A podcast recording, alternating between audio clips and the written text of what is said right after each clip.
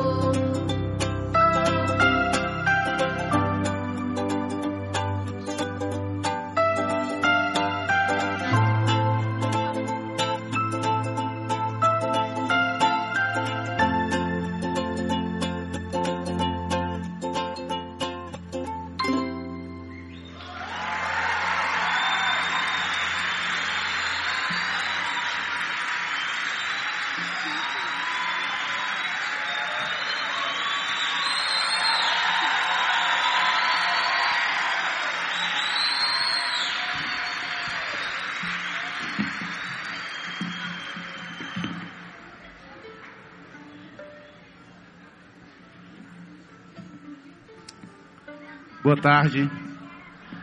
Eu sou o Luizão. Olá. É, essa apresentação que vocês viram aqui, a orquestra da IBLF, e uma parte do coral do Querigma Social. A gente vai apresentar agora o Batilata, juntamente com a orquestra. A gente, como igreja, a gente acredita muito nessa diversidade de ritmos, de estilos. Acreditamos que o nosso Deus, Ele criou essas coisas por um propósito, né? Para que a gente fizesse de várias formas diferentes mesmo. Nós acreditamos nisso.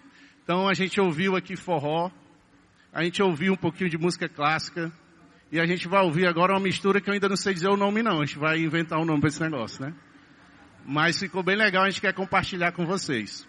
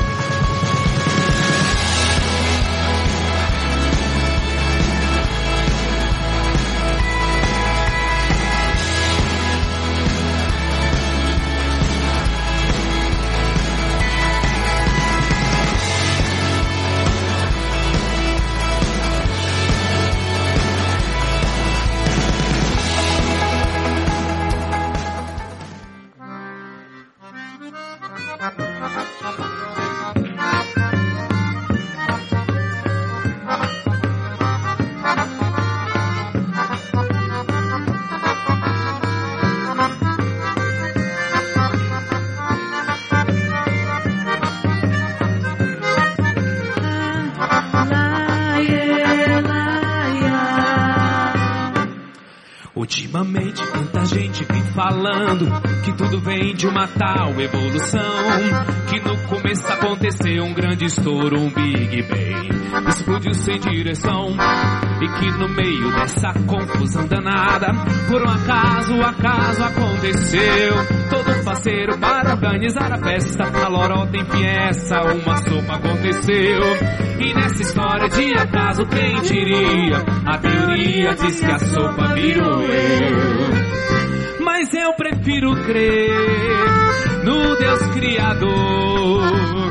Que fez todo o universo, tudo que é manifesto para o seu louvor. Que fez toda a natureza recheada de beleza para se manifestar. Seu poder e majestade, sua força e santidade, glória, glória, vamos dar. Mas eu prefiro crer no Deus Criador, que fez todo o universo, tudo que é manifesto para o seu louvor, que fez toda a natureza recheada de beleza para se manifestar. Seu poder e majestade, sua força e santidade, glória, glória, vamos dar. Pense no cabo pra ter compaixão, é Jesus Cristo de Nazaré. Senti amor até pelos inimigos, avali pelos irmãos de fé. E fez questão que a gente fosse do mesmo jeito, igual que nem ele é. Jesus amava o rico, Jesus amava o lascado, Jesus cuidava da viúva e acudia o necessitado. Jesus amava as crianças, queria elas ao seu lado. Certo dia, um mói de Bruguelim perto dele se achegaram. Os discípulos acharam ruim e as crianças só brincaram. Pense numa alegria medonha, mas os discípulos não gostaram. Jesus disse logo: Vinde a minhas criancinhas, pois delas é o reino do céu. Tinha criança magra e gordinha, de cabelo liso e chanel, criança cheia de remela nos olhos, brincando de ciranda e carrossel. A intenção daqueles meninos, eu acho que era ficar ali bem pertinho do mestre, para que ele pudesse reparar nos seus jeitos, nas suas falas e nas suas formas de brincar. Eu entendi uma coisa: toda criança quer atenção, mas se não recebe em casa, o meio da rua é a solução. E o que a rua oferece complica a situação. Ao invés de bola, uma pistola. Ao invés de peão, um facão. Ao invés de uma pedra na baladeira, uma pedra no cachimbo. Que doideira! Aí a nossa cidade só enxerga, nossa sociedade só enxerga um infrator, mas não vê uma criança precisando de amor, precisando de alguém agindo em seu favor. Por isso é tão importante destacar as oportunidades dadas a essas crianças, maior e menor de idade, que através da arte ganham uma nova identidade. Se antes era aviãozinho, hoje pensa em ser aviador. Se antes era ser traficante, hoje pensa em ser doutor. Se antes o futuro era incerto, hoje tem um futuro promissor. Aí a discussão é se reduz à maior idade, se prende ou não prende, se os, se os separa da sociedade. Isso eu não vou discutir, pois eu não tenho propriedade. Só sei que antes de chegar nesse ponto, algo precisa ser feito. A educação é o melhor caminho para mudar a vida do sujeito. Melhor do que bolsa e cota é fazer o que tem que ser feito. Nosso desejo é poder ver esses brugalinhos tudo brincando, de bola, bila, carimba, indo pra escola estudando. Gente, vamos amar essas crianças com o amor de Jesus, cheio de esperança, pois nelas é o futuro se formando. Acho até graça dessa tal evolução que faz o homem ir andando para trás, com tanta droga provocando a dependência, a consciência, afrouxando até demais. E haja abuso de mulheres e crianças, e nessa dança tudo tende a piorar. E tome roubo, desespero e violência, demonstrando a falência do que se quer exaltar. Nada de amor, de paz e de felicidade, adição é na verdade o que vemos prosperar. Mas eu prefiro crer no Deus Criador, que fez todo o universo, tudo que é manifesto para o seu louvor. Que fez toda a natureza recheada de beleza para se manifestar. Seu poder e majestade, sua força e santidade, glória, glória, vamos dar. Mas eu prefiro crer, viver pela fé. Quero caminhar seguro, seja claro, seja escuro, como Deus quiser.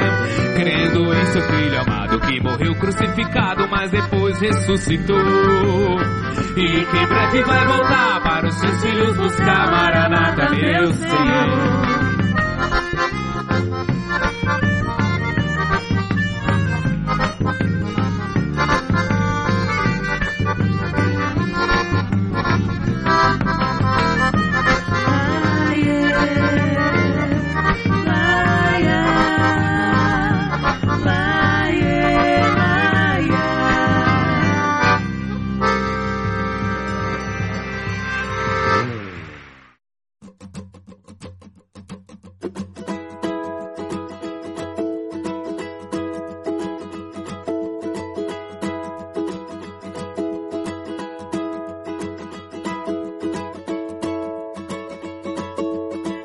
Olá, eu sou o Carlos, essa aqui é minha família.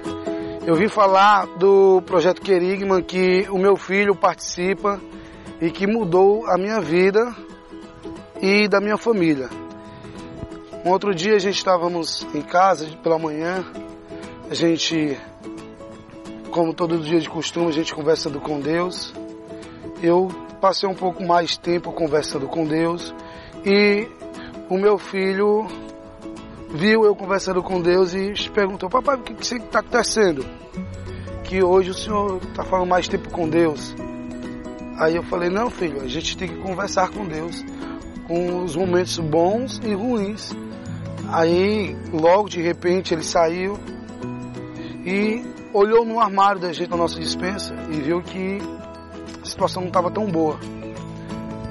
Chegando aqui no projeto, ele ficou no canto, quieto, calado, não estava participando direito das coisas, estava preocupado pelo o acontecimento que estava em casa, situação. Uma criança de 7 anos sentiu e Deus usou ele para conversar com a tia dele aqui do projeto Querigma. Daí a professora passou para o projeto, para a direção do projeto, e o projeto foi lá em casa, nos levou o alimento naquele momento, a gente estava necessitando. E Deus nos propôs, nos propôs uma, uma vida melhor. Como? Eu vim aqui agradecer pelo que eles fizeram com a gente, com a minha família. E de repente, Deus tocou, mostrou a eles que eu trabalho com doces salgados e eu estava sem, sem a matéria-prima para trabalhar. E o projeto, a direção, o projeto Querigma, me, me deu o trabalho, me deu o trabalho novamente, me deu a nossa vida. Deus modificou e abençoou tanto a minha vida e a vida de minha família que a gente trabalhava um só, eu e minha esposa, meu braço direito. E hoje nós estamos com dois rapazes ajudando a gente, fora os dois auxiliares de cozinha também que me ajudam a trabalhar nos doces e salgados. Nós estamos juntos aí para agradecer a Deus sempre e o projeto.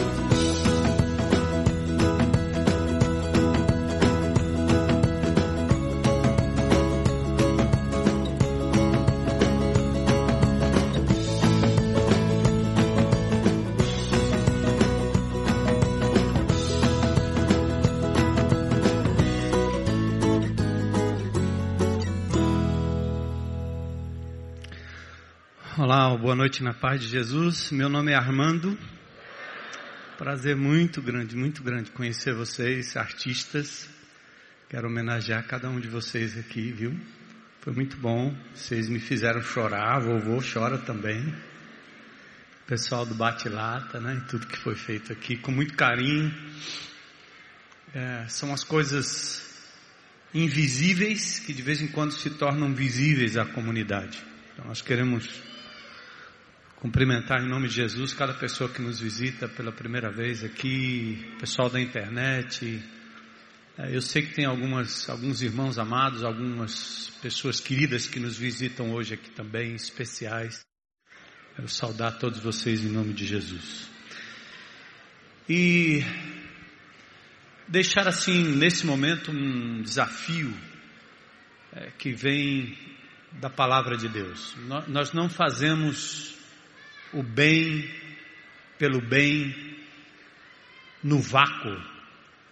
É, foi identificado aqui que nós somos seguidores de Jesus. E nós entendemos que Andar com Jesus é aprender, primeiro, a se deixar amar por Ele. Grande amor dedicado por Jesus, maior do que o amor dele, ninguém dedicou. Ninguém foi capaz de dar a sua própria vida por pessoas tão distantes, tão fora da vontade dele, quanto eu e quanto muitos de nós.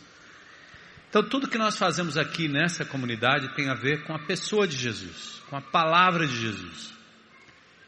E nós, então, nesta noite queremos refletir um pouco mais a partir destes modelos. Mas eu queria trazer uma reflexão sobre essa questão da escolha, a escolha seletiva de pessoas que nós decidimos trazer para perto de nós. Sempre nós estamos fazendo, de uma forma ou de outra, um tipo de escolha. Ah, enquanto nós descobrimos na Bíblia que Deus ama o mundo, os seres humanos, sem distinção, João 3,16 mostra isso. Deus amou o mundo de tal maneira que deu o seu Filho, para que todo aquele que nele crê não venha perecer, morrer, se destruir, mas que tivesse vida eterna. E vida eterna não tem a ver com a alienação de se achar que o futuro melhor está só na eternidade, não. A vida eterna que Deus propõe a todo ser humano através de Jesus começa aqui e agora, na transformação do meio, mas a partir primeiro do coração do indivíduo. Por isso nós acreditamos que o desejo de Deus é que nenhum se perca, nenhum. Também acreditamos que Deus é capaz de transformar o mais terrível pecador. Foi assim comigo. Aos 17 anos de idade, a minha vida estava um lixo. Eu estava totalmente entregue a um mundo louco, fútil, e eu não preciso desdobrar tudo aquilo que foi o meu passado para dizer que a razão que eu acredito na mudança do ser humano, qualquer que seja o seu estado, o que quer que ele tenha praticado, é porque um dia isso aconteceu comigo. Jesus mudou a minha vida, como nós cantamos aqui no começo. E nós acreditamos nisso porque a Bíblia diz que Deus é capaz de mudar o ser humano de dentro para fora. Não tem absolutamente nada a ver com religiosidade, com cumprimento de regras, com coisas do tipo faça não faça, porque isso é muito fácil. Você pode dissimular uma obediência a umas regras, você pode até executar determinados ritos religiosos, mas só quem muda o coração, o interior, a cabeça, lá dentro, é só Jesus. Só Deus tem esse poder de mudar o ser humano. E nós sabemos disso.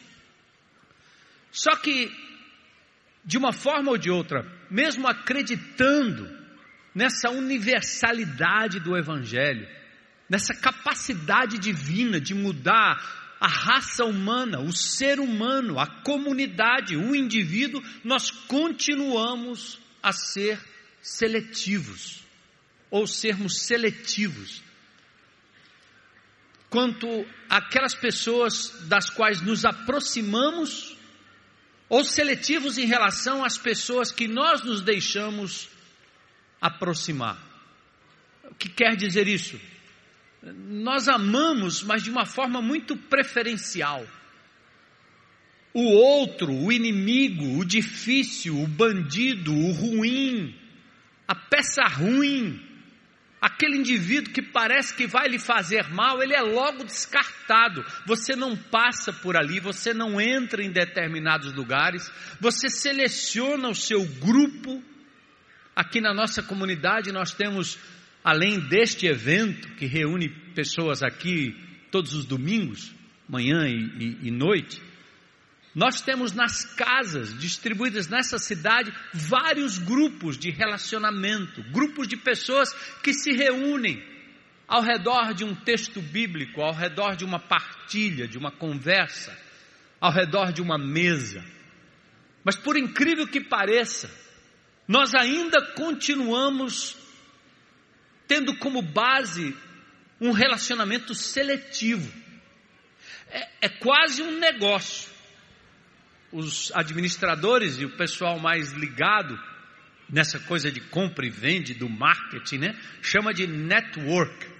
Network é uma rede de relacionamento. Ele começa a fazer amizades com pessoas porque essas pessoas têm algo a oferecer para um futuro negócio, para uma futura negociação, para um momento ou outro. Ou seja, eu estou sempre olhando para o ser humano naquela perspectiva de que você deve ter algo para me oferecer. Como um menino pode se aproximar de uma menina querendo algo dela, como uma menina pode se aproximar do menino simplesmente querendo algo dela. É assim que a vida funciona. Infelizmente, ao invés de termos um net mercy ou uma, uma rede de misericórdia que abraça tudo e todos para levá-los a uma condição de dignidade diante de Deus, nós somos seletivos. E eu digo isso em relação à própria igreja de Jesus. E aqui eu faço uma meia-culpa. É lugar e hora de nós refletirmos nessa seletividade porque o testemunho do que está posto aqui hoje para nós é um testemunho de meninos e meninas que foram um dia excluídos da sociedade, excluídos do meio, talvez excluídos da família, mas que por obra da misericórdia de Deus foram resgatados de novo. Cada um tem uma história. O Orlando Sanfoneiro tem uma história. O Luizão tem uma história. A Grace tem uma história. E cada uma dessas crianças tem uma história onde alguém resolveu se aproximar de alguém que talvez não tivesse nada para oferecer, senão problema, luta, dificuldade, como às vezes nós enfrentamos aqui com as próprias crianças do querigma social. Os únicos que acham que essas crianças não têm nenhum problema são seus pais, invariavelmente, que chamam o menino de bom menino. Como quando a gente visita os presídios em Fortaleza ou vai para os centros de, de reabilitação né, de, de menores infratores e etc., nós encontramos sempre aquela mãe que, mesmo que o filho tenha cometido vários crimes, ela ainda diz: Meu filho é um bom menino, pastor. Porque ela acredita que aquele indivíduo não é de verdade aquilo que ele está sendo naquele momento da história. Então, em primeira mão, vamos fazer uma reflexão como crentes em Cristo Jesus, como discípulos de Jesus, como igreja de Jesus. A sociedade também continua rejeitando crianças, idosos, deficientes, pessoas que não têm nada a oferecer ao status quo. Nós dividimos a aldeota dos demais bairros. Todo benefício normalmente vai primeiramente para o lugar de maior visibilidade. E quando algo é feito na periferia, é em troca de um voto ou em troca de uma benesse, para que você possa manter aquele indivíduo no poder, para que a gente continue ouvindo o que estamos ouvindo nesse país. Milhares e milhares, bilhões, dinheiro muito, sendo levado para engordar meia dúzia de pessoas, enquanto os projetos, as pessoas, os bairros, os rincões mais distantes continuam carentes da estrutura mínima de dignidade. Que horror! A sociedade continua fazendo isso. Os deficientes, as pessoas com necessidades especiais, os dados últimos que nós temos de 2010 do IBGE são 45 milhões nesse país quase um quarto da população. E se falarmos daqueles que estão de verdade numa situação de abandono na periferia, esse número vai para além disso, para muito além disso. E continuamos selecionando as crianças abandonadas pelos pais nas portas, nos rios, nos mangues, nos lixos, condenadas à discriminação, à rejeição, ao isolamento, pela falta de compromisso, por puro egoísmo do ser humano. Parece aquela seleção maldita de Hitler, que acreditava numa sociedade ariana pura, aquele ditador nazista que buscou na eugenia, ou seja, ele buscou criar uma raça pura, de pessoas com um tipo de pele, com um tipo de postura, onde o mais moreninho, mais escuro era excluído. A nossa sociedade continua fazendo isso. Ou você frequenta o shopping center, compra um determinado tipo de roupa, ou tem um determinado tipo de bem, ou você faz isso, você está fora, excluído da sociedade. Parece que você não tem valor. Continuamos distinguindo pessoas pelos arquétipos físicos. Você escolhe um indivíduo, ah, ninguém vai adotar uma criança com uma deficiência, ele vai logo para a seleção. Ninguém vai ajudar alguém e trazer para a mesa alguém que tem uma má reputação na sociedade. Você logo quer trazer seus melhores e mais diletos amigos, pessoas boas como você. Apesar de ser grotesco, a sociedade pós-moderna continua esta seleção artificial. Manipula a raça de animais idolatra o cruzamento de famílias perfeitas, busca o modelo ideal do corpo. Se você não tiver aquele modelo, você não presta, você não serve. E aí as pessoas vão se sentindo excluídas, eliminadas. E às vezes a única forma de aparecer no cenário é com uma arma na mão ou praticando uma violência para dizer: eu existo, eu sou alguém.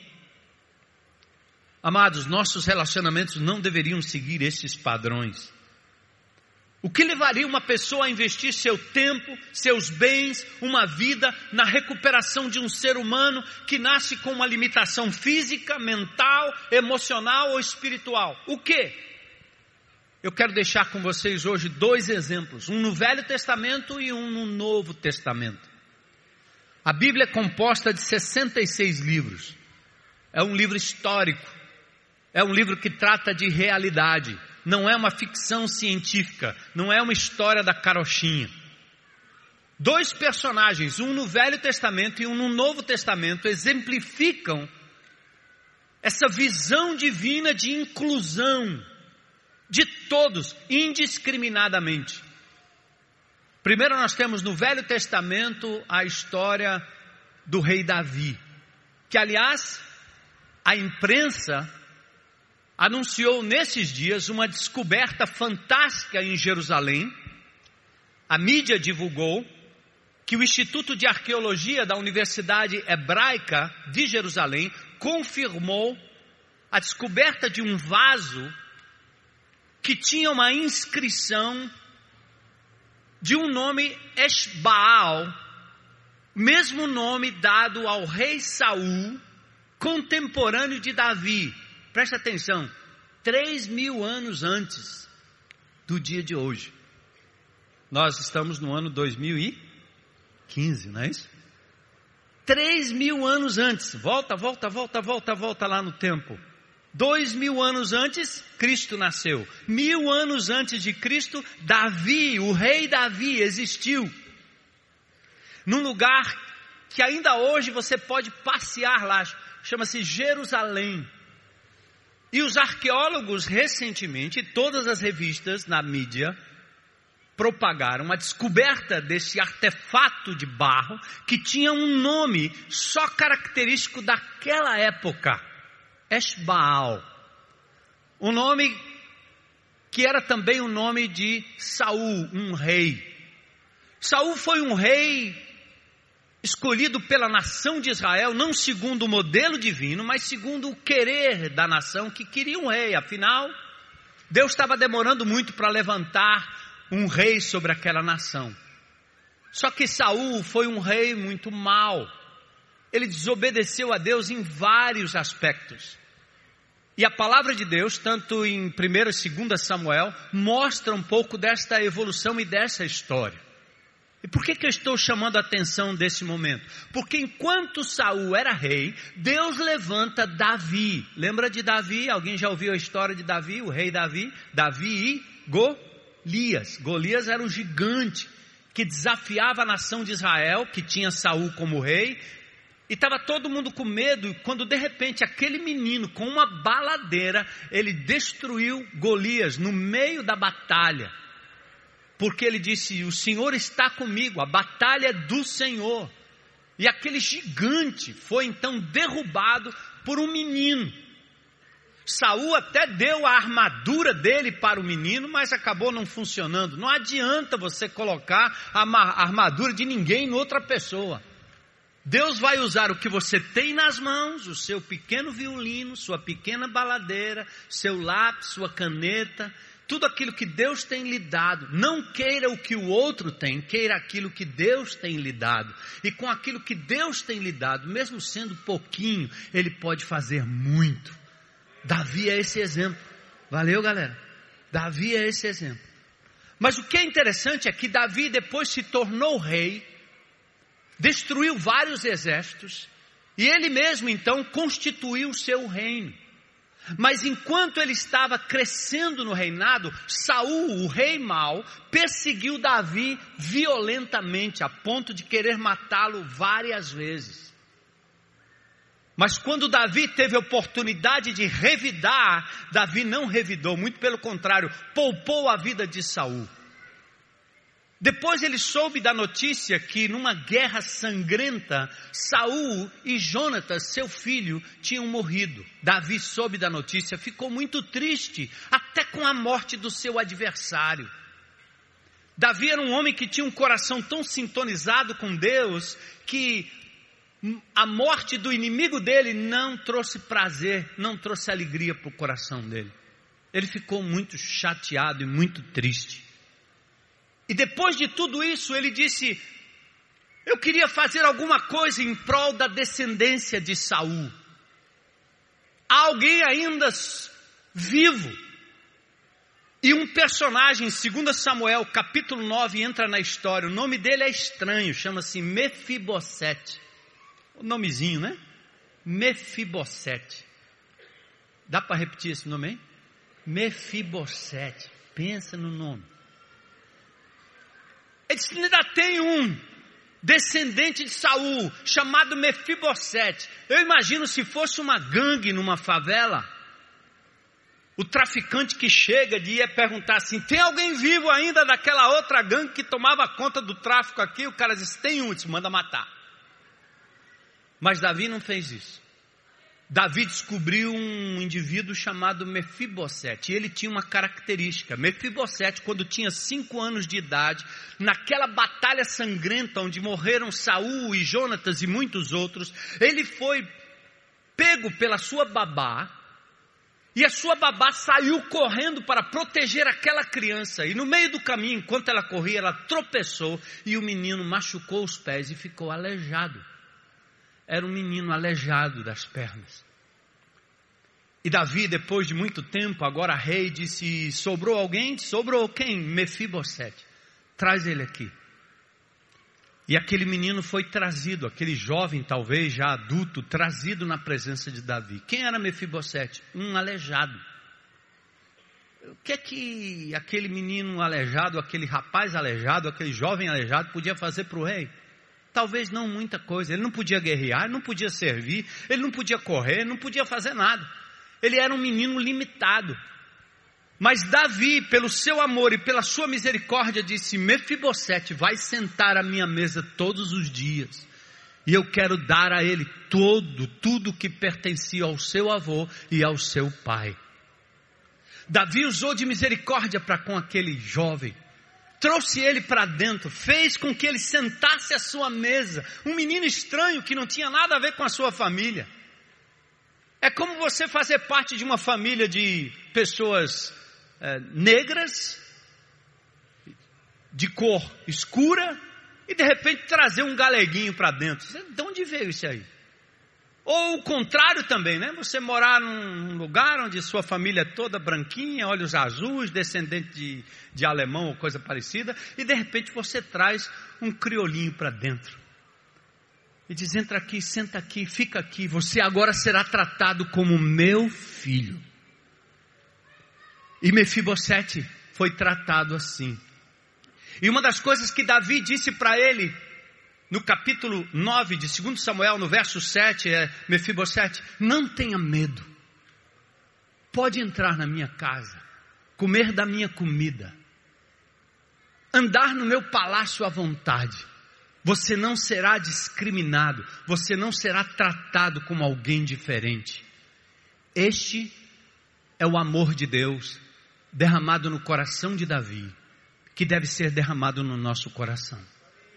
A nossa sociedade está cheia de mefibosetes, de meninos e meninas deficientes, não fisicamente, alguns sim, mas deficientes do ponto de vista mental, do ponto de vista emocional, do ponto de vista social. E a igreja de Jesus, que encarna o amor de Jesus, a exemplo de Davi, deve ser uma igreja que inclui, que acolhe, que não discrimina que aliás, deixe-me dizer, que não apenas faz porque é obrigação, mas que procura oportunidade para abençoar quem não pode, quem não tem. Esse é o grande desafio, o desafio do Velho Testamento. E eu tenho um outro desafio que vem do Novo Testamento. É da pessoa de Jesus. Lá em Lucas, no capítulo 14, ele está sentado à mesa com um bocado de gente. Aliás, Jesus gostava de sentar à mesa. Jesus não frequentava cultos assim. Porque o cristianismo, a vida de Jesus, a vida de Deus nele, tinha a ver com aquilo que ele fazia à medida que ele andava com as pessoas. Vida cristã não é para ser vivida aqui, é para ser vivida lá fora. É lá fora. E Jesus fez isso. E num determinado momento, ele está sentado à mesa com os seus discípulos, ele diz exatamente isso aos seus discípulos. Quando você der um banquete ou um jantar, não convide seus amigos, seus irmãos, seus parentes, nem seus vizinhos ricos. Porque se você fizer isso, eles vão convidá-lo de novo e você vai acabar sendo recompensado. Sabe aquelas festinhas de aniversário que você é convidado? Aí você vai e você diz assim, rapaz, eu vou levar um presente, porque quando eu fizer aniversário, eu também vou ganhar muito presente. Não é assim que a gente pensa, mais ou menos? E se o cara que você vai é, for, for abonado, né, cheio da grana, você tem que caprichar no presente. Aí você diz, caramba, eu não tenho, não sei nem o que, é que eu vou dar, rapaz. Né? Não sei se eu dou um fone de ouvido, o que, que eu dou para esse cara, se eu dou, é muito caro, né?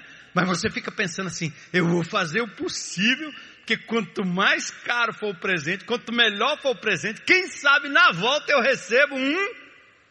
Uh, você pensou aí, né não? Jesus disse assim: não convide ninguém para sua mesa nem para sua festa que seja capaz de lhe retribuir alguma coisa, porque isso não é amor. Isso não é demonstração de amor, é troca. É amor utilitário. É amor interesseiro. Então Jesus diz exatamente isso. Mas quando der um banquete, convide os pobres, convide os aleijados, convide os mancos, convidem os, convidem os cegos. Feliz você será, porque esses não têm como retribuir, e a sua recompensa virá sim, mas na ressurreição dos justos. Aleluia. Que palavra, né? Aplaudam Jesus.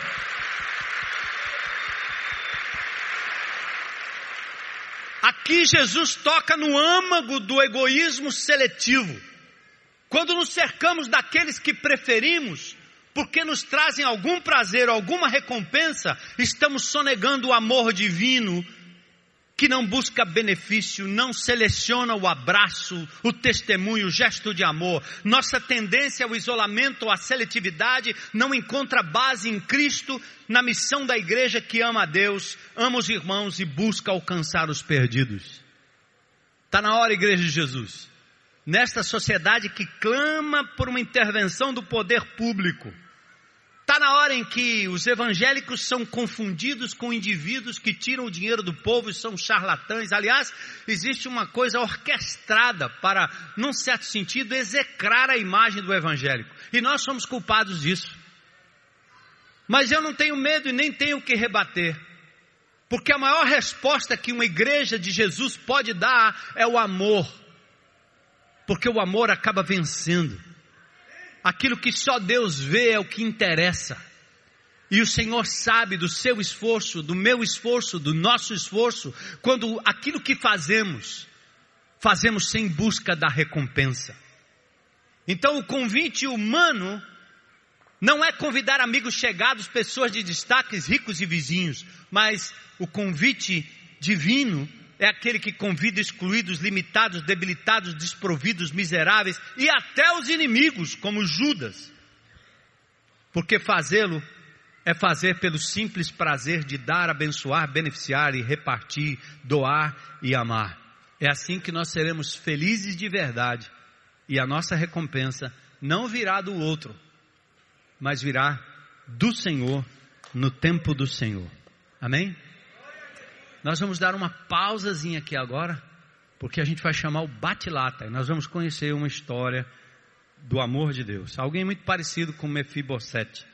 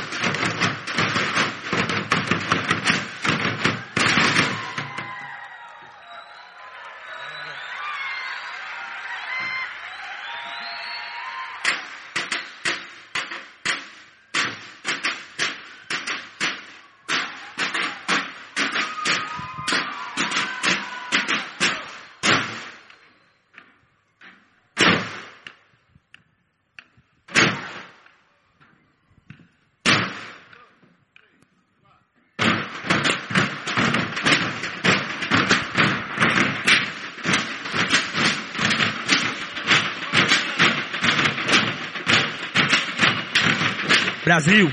De norte a sul tanta beleza abençoado por Deus e bonito por natureza, Brasil. Faço questão de mostrar, mas vou para o Nordeste que era o meu lugar. Alagoa, Bahia, Maranhão, Ceará, Paraíba, Pernambuco, sei que cê vai lembrar Luiz Gonzaga.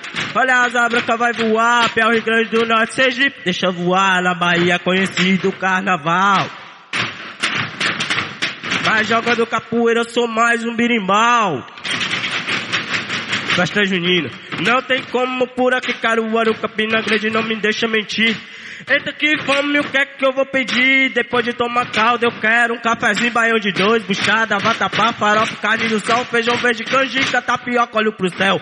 Se chover, tem fatura, oh Deus do céu. Não me deixe na penúria, eu não quero depender de quem usa paletó, de quem anda após ano nos deixa na pior. Esses monstros vêm aqui, diz que tudo vai mudar. Nos dá uma cesta base, pede pra nós votar. Depois desaparece, nós se sente assim humilhado, esquecido, isso é ruim.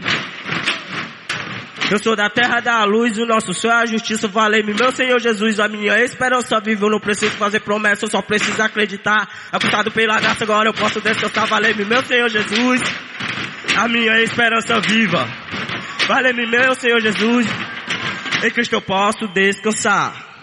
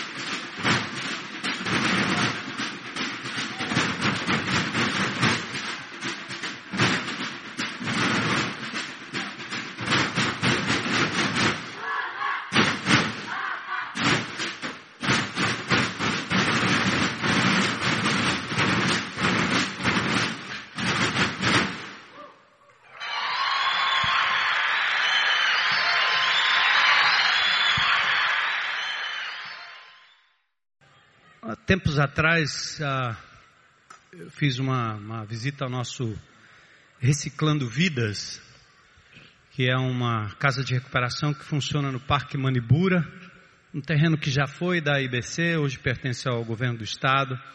Foi desapropriação no passado e nós estamos inclusive esperando reaver, se Deus permitir, aquela propriedade para a gente dar continuidade ao projeto que o Daniel e a Ritásia têm ali com a reciclagem. E reciclagem não só de objetos, mas a reciclagem das vidas. Por isso que o projeto chama-se Reciclando Vidas. E de quando em quando eu passo por lá, esses dias estive lá e numa oportunidade que eu estive lá, eu no meio daqueles rapazes, alguns e aliás a maioria deles, né, saindo uh, do uso das drogas, catadores de de reciclados que poderiam estar muito bem de vida, mas normalmente eles trocam o objeto da reciclagem, o fruto do o lucro da reciclagem por drogas, e esse ciclo só tem sido quebrado pelo amor e o investimento eh, de pessoas como Daniel e a Ritásia, essa família, esse casal, e Jesus quando entra na vida deles. E lá eu vi um rapaz bem entusiasmado. Depois eu vim aqui para a igreja e contei um pouco da história, de que eu tinha conhecido, pasme o privilégio, né? Eu que sou é, sexagenário, eu conheci o John Lennon. Aí o pessoal disse, John Lennon, você conheceu o John Lennon? Eu disse, é, pai, ele ressuscitou. Eu disse, não, era o John Lennon. Né?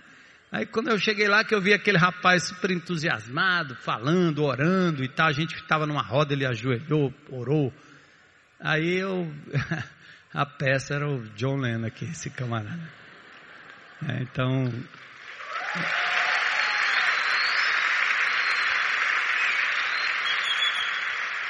É, essa semana a gente teve a oportunidade de, nós tivemos um papo muito, assim, muito profundo.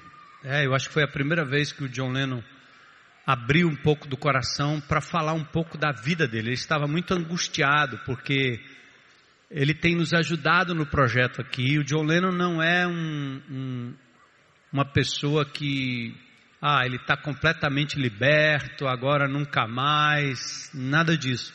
Nós aprendemos, nos celebrando a restauração, na nossa recuperação, como o pessoal do grão de mostarda que está aí também, né? Tá vendo? A casa do.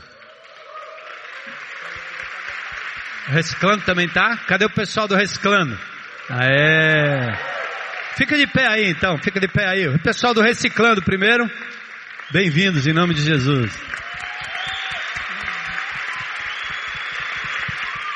Valeu. E o pessoal do, do grão de mostarda, fica de pé para a gente identificar. Valeu. Esse pessoal tem um mote que vem do Celebrando a Restauração. É limpo só, só por hoje, cara. O que nós sabemos é que hoje nós não caímos, nós não usamos droga, nós não furtamos, não roubamos, não matamos, estamos limpos só por hoje. Essa palavra só por hoje ela nos ensina, porque nós não somos donos da verdade nem temos o controle absoluto de todas as coisas. Mas nós dependemos daquele que age em nós e através de nós. Então o John Lennon está num, numa, diz assim, numa jornada que está só começando. E o caráter desse menino me impressionou tanto, porque quando ele sabia que ia fazer essa apresentação junto com o pessoal do Reciclando, ele disse: Pastor, antes de subir ali, eu preciso abrir minha vida. E ele abriu a sua vida, contou uma série de coisas, coisas bastante pesadas do ponto de vista da experiência de um jovem, mas que explica muita coisa, não só sobre a vida dele, onde ele foi parar, como ele estava, as lutas que ele enfrenta, mas também nos ajuda a compreender a luta de tantos outros que nesta sociedade estão aí à mercê do tráfico, do crime, das drogas e da violência, que hoje não está mais isolada num bairro, mas afeta toda a sociedade como um todo. Então, John Lennon é um símbolo de muitos outros que aqui estão hoje e que ainda estão aí na comunidade precisando de uma palavra de amor, de carinho e de cuidado. Então, eu queria ah, deixar o John Lennon falar um pouquinho aqui como é que como é que você veio parar aqui, cara? O que, que aconteceu mesmo? Boa noite, meu nome é John Lennon. É, tô há 11 meses e alguns dias limpo, mas vivendo só por hoje. Como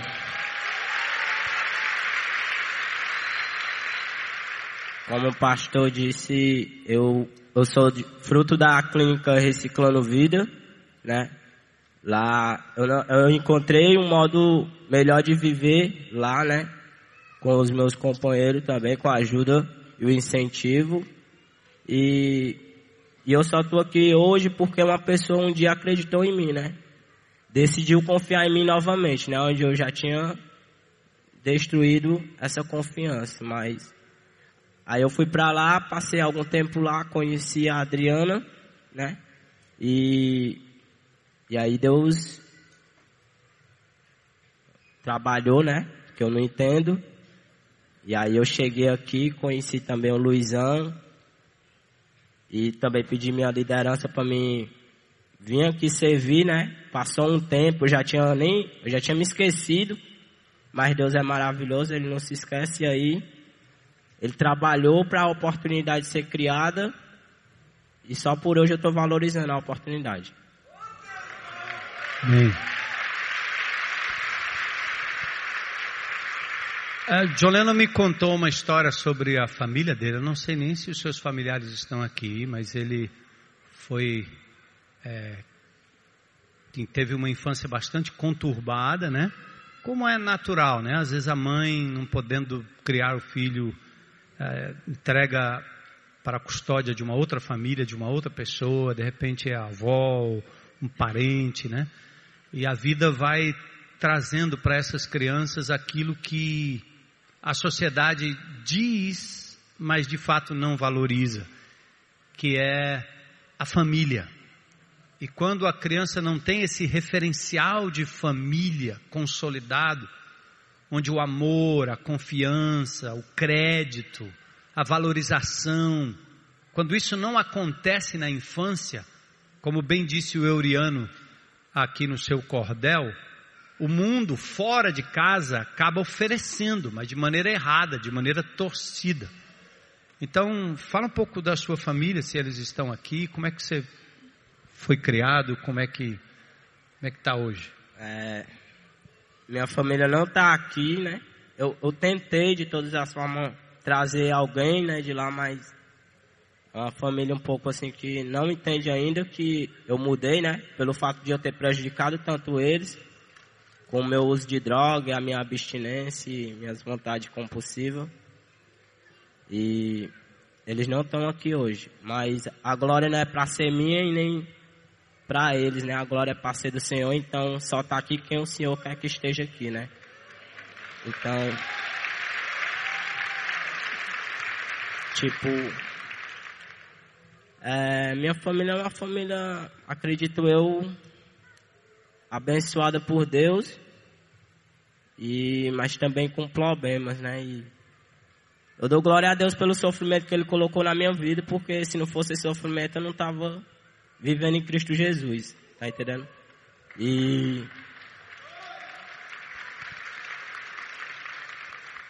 eu não tenho vergonha de dizer que eu sou um ex-usuário de droga, porque eu acho que eu tenho que se orgulhar não porque eu usei droga, mas porque eu venci em Cristo Jesus o uso da droga, sabe?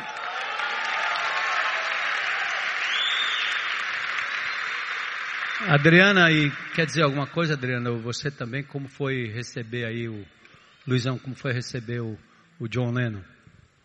Quando eu conheci o John,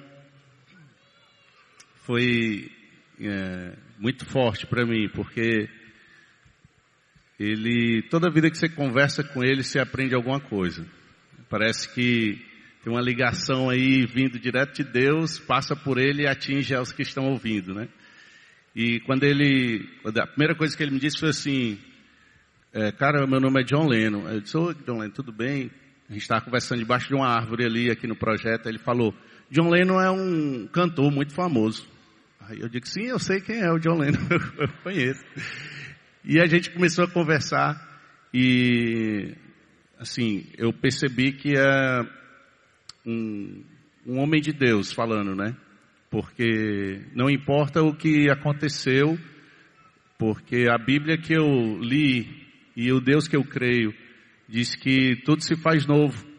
Então é uma é um novo uma página nova, um novo livro. Eu acredito nisso e foi isso que eu percebi do John Lennon. Ele tem me abençoado muito aqui.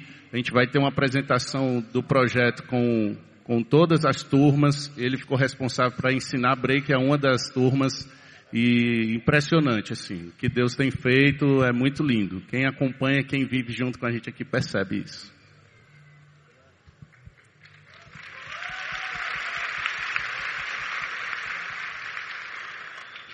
O Reciclando Vidas é um lugar do meu coração, assim, que eu sou apaixonada por esse projeto e a gente vai sempre lá visitar, porque como eu já falei, a gente apoia esses projetos que vêm, que nascem no coração de vocês. E um dia eu cheguei lá e o John Lennon falou, é a senhora aqui, assistente social da igreja? É? Eu digo, sou. Se eu queria servir lá, mas você sabe fazer o quê? Eu digo, ah, eu sei dançar break, eu sei pintar, eu sei desenhar, eu sei cortar cabelo, eu sei, começou um monte de coisa que ele sabia fazer. Eu falei, é, tá bom, eu vou pensar, vou orar a respeito. Uma semana depois eu estava aqui e um menino da nossa comunidade, que também se chama John, bateu aqui a porta e todo sujo, meio cabulado, falou: Eu preciso de ajuda. Eu falei: Você tem quantos anos? Ele disse: Eu não sei. Cadê sua mãe? Minha mãe está lá no, na outra comunidade que eu moro é dependente química e eu tive que fugir de lá porque o tráfico me botou para fora porque eu estava vendendo droga no ambiente do outro. Levei uma paulada no braço e tive que sair de lá. Você tem documento? Não, não tenho documento. E a gente tem umas regras aqui no projeto que a gente só aceita crianças e adolescentes que, que estejam na escola e tenham documentos, que a mãe venha e tal. Mas eu me vi tão, tão é, tocada por aquilo que eu conversei com o Luizão, que é meu, meu parceiro aqui de caminhada, de luta, né, Luiz? Junto com a equipe. Aí eu falei, vamos aceitar esse garoto aqui. E ele começou a frequentar, só que ele era muito irado. E a gente não conseguia se comunicar com ele. E aí Deus me tocou o coração e falou: o John Lennon. Vai buscar o John Lennon, traz o John Lennon para cá para o John Lennon se comunicar com esse menino. E foi assim que o John Lennon veio para aqui. Ele veio para ser, para se comunicar com esse menino e mostrar para esse garoto que ele podia ter um novo caminho. E assim ele fez. E hoje, tanto o John Lennon como esse outro rapazinho estão aqui. Esse rapaz já está com documento, está aprendendo a ler, descobriu a data de aniversário dele. E já fizemos até a festa de aniversário dele. E aí o John Lennon hoje continua aqui influenciando esses jovens e acreditando junto com a gente que esses jovens podem mudar assim como ele mudou também.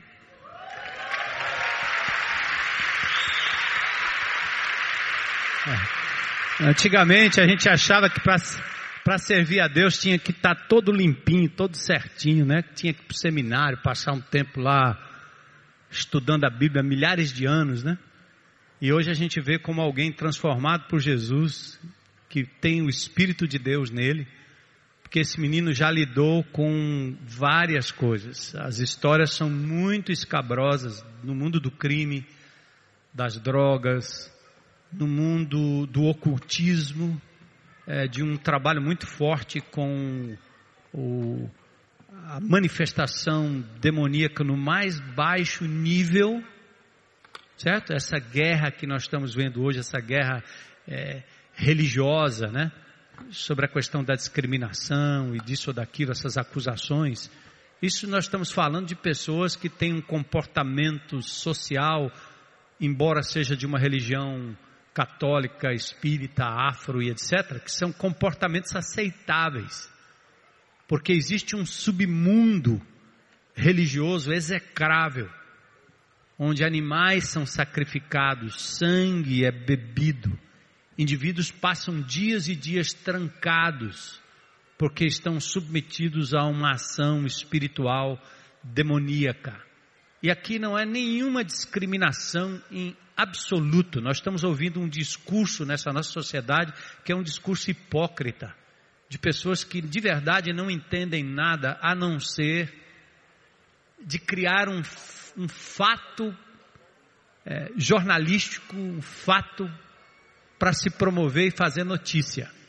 Esse menino, e eu conversando com ele, eu tive a oportunidade de dizer para ele que eu entendia, porque a minha adolescência também foi vivida nesse baixo nível de, uh, de sincretismo religioso que te leva a práticas cheias de aberração. Então, essas coisas a sociedade, nenhum ser humano deveria tolerar, nenhum, nenhum.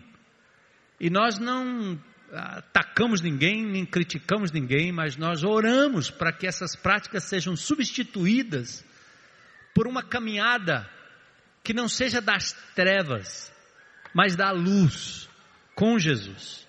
Então, John Lennon passou por tudo isso. É uma história muito, muito, muito interessante. Mas o que é interessante também é ver que, a partir do momento que ele entrega a sua vida a Jesus, que o senhorio de Cristo toma conta dele, embora o inimigo possa rodear e criar N situações nada mais pode afetar a vida, o coração, a mente, o corpo deste jovem aqui. Porque maior é o que está nele do que o que está fora dele. Maior é o que está nele do que o que está no mundo. E nós acreditamos nesta restauração que Jesus opera de dentro para fora tomando posse do nosso ser e do nosso corpo como um todo. Eu queria encerrar, pedir para o John Lennon deixar uma palavra, talvez para as mães, talvez para as pessoas que estão aqui, quando passarem pela rua e ver uma figura assim parecida, né? Com o John Lennon, não do aspecto físico, mas às vezes no, naquilo que o indivíduo pratica e faz, como a, o jovem Dylan, de Charleston, lá na Carolina do Sul. Vocês sabem da história, aquele menino entra num templo evangélico, mata nove pessoas. E isso a imprensa não divulga, o outro lado do fato. Homens e mulheres de Deus que tiveram seus entes queridos mortos por aquele indivíduo. Na hora da cariação, aquelas famílias dizem em alto e bom som: Você nos machucou muito, Dylan nós não podemos mais abraçar nossos entes queridos, mas nós lhe estendemos o perdão e oramos para que Deus também o perdoe, em nome de Jesus. Este é o Evangelho. Este é o Evangelho. É o mesmo perdão né, que você e eu experimentamos e todos nós. Então, deixa uma palavrinha aí para a galera sobre. Sobre... Eu sei muito o que eu vou falar, mas e me perdoe se vai magoar alguém, mas eu acredito que a palavra que o Senhor tem no meu coração para expressar para vocês é o mesmo que eu, acontece comigo, né? Então, o que eu não quero que aconteça comigo, eu não quero que aconteça com ninguém. Se eu amo verdadeiramente Jesus Cristo, né? É, tipo, todos nós anda pelos cantos e às vezes somos preconceituosos com aquelas pessoas que estão lá simplesmente pela roupa que ela está vestindo ou pela maneira que ela está falando ou pelo motivo que ela está sujo. E aí muitas vezes a gente isolamos essas pessoas e ainda assim se dizemos cristãos, sabe? E um dia eu era aquela pessoa que estava lá, sabe? Não só a pessoa que estava suja, com fome, mas também já fui a pessoa que estava com a arma, que estava roubando, né? E aí eu simplesmente olhava para vocês e sabe o que é que eu esperava? Um elogio, um abraço, sabe? Um cuidado. Mas esse cuidado nunca chegou da parte dos homens, sabe? E eu acho que As pessoas que vivem presas na criminalidade, ela só espera isso, sabe? Mas ela só encontra agressão, sabe? Ela só encontra isolamento, ela só encontra preconceito, sabe? A igreja de Cristo precisa abraçar aqueles que estão verdadeiramente aprofundados no crime, sabe? Ele tá lá, ele tá clamando, cara. Ele tá clamando pelo abraço teu. Ele tá doido para te escutar assim, deixa eu te abraçar. Eu não tenho medo de ti. Ele tá, ele tá louco para ouvir isso, sabe? Então, é essa mensagem que o Senhor deixa não pro coração de vocês, sabe? Mas pro meu coração, sabe? Porque é isso que Ele tá me falando, sabe? Abraça mais os teus companheiros, sabe? Cuida. Que assim eu tô cuidando de ti. Amém. Louvado seja Deus.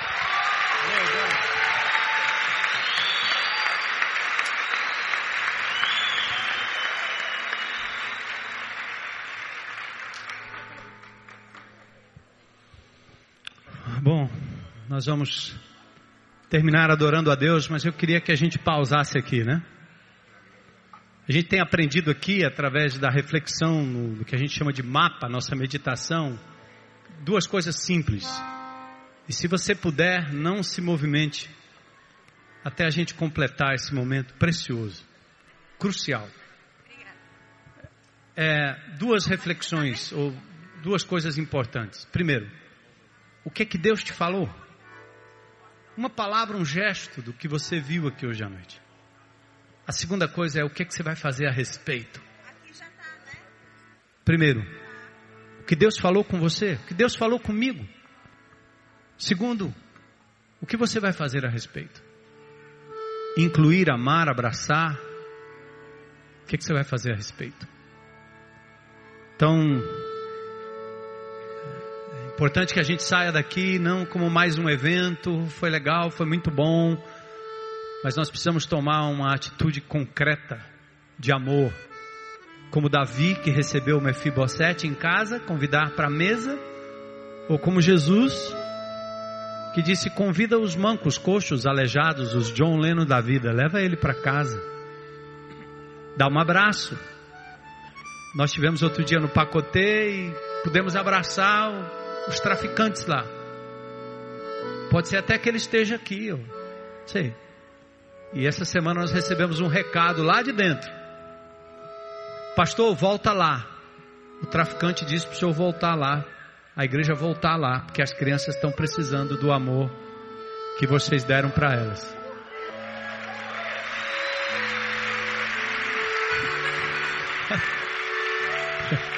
Eu disse para eu disse para Adriana assim, ó. Agora eu vi a, a figura mental do traficante com a chupeta na boca. Talvez dizendo: Me ame, né?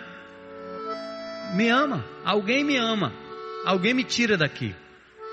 Então, enquanto o poder público, a justiça, os advogados, a lei, o Congresso, cuida do prende não prende, como disse o Euriano, isso não é com a gente. Nossa missão começa muito antes. Amar como Jesus amou. Amém? E eu quero, antes de terminar, dar uma oportunidade aqui para qualquer pessoa, qualquer um, que hoje à noite queira aberta e publicamente, como um dia eu fiz num lugar público como esse, dizer assim: sabe de uma coisa? Hoje, hoje, hoje, eu quero caminhar com Jesus, entregar a minha vida a Jesus. É um gesto interessante, muitas pessoas questionam, né? Mas nós não estamos pedindo que você faça um compromisso nem comigo, nem com essa igreja. Zero. Mas nós queremos dar uma oportunidade para você fazer publicamente, sem ter vergonha de ser feliz. Dizer hoje, eu entrego a minha vida a Jesus, recebo como meu Senhor, meu Salvador, aquele que vai entrar na minha vida, tomar conta das minhas lutas, me ajudar a me livrar daquilo que não é bom em mim, porque eu quero aprender a amar como Jesus amou. Tem alguém aqui hoje à noite que veio com esse, essa finalidade? Pode se manifestar alguém publicamente quer fazer essa decisão? Aleluia. Mais alguém? Fica de pé aí onde você está. Isso. Recebe um abraço aí. Recebe um abraço. Diga, hoje é meu dia, eu quero entregar minha vida a Jesus. A Jesus. Só a Jesus. Tem mais alguém? Mais alguém? Glória a Deus. Glória a Deus. Isso.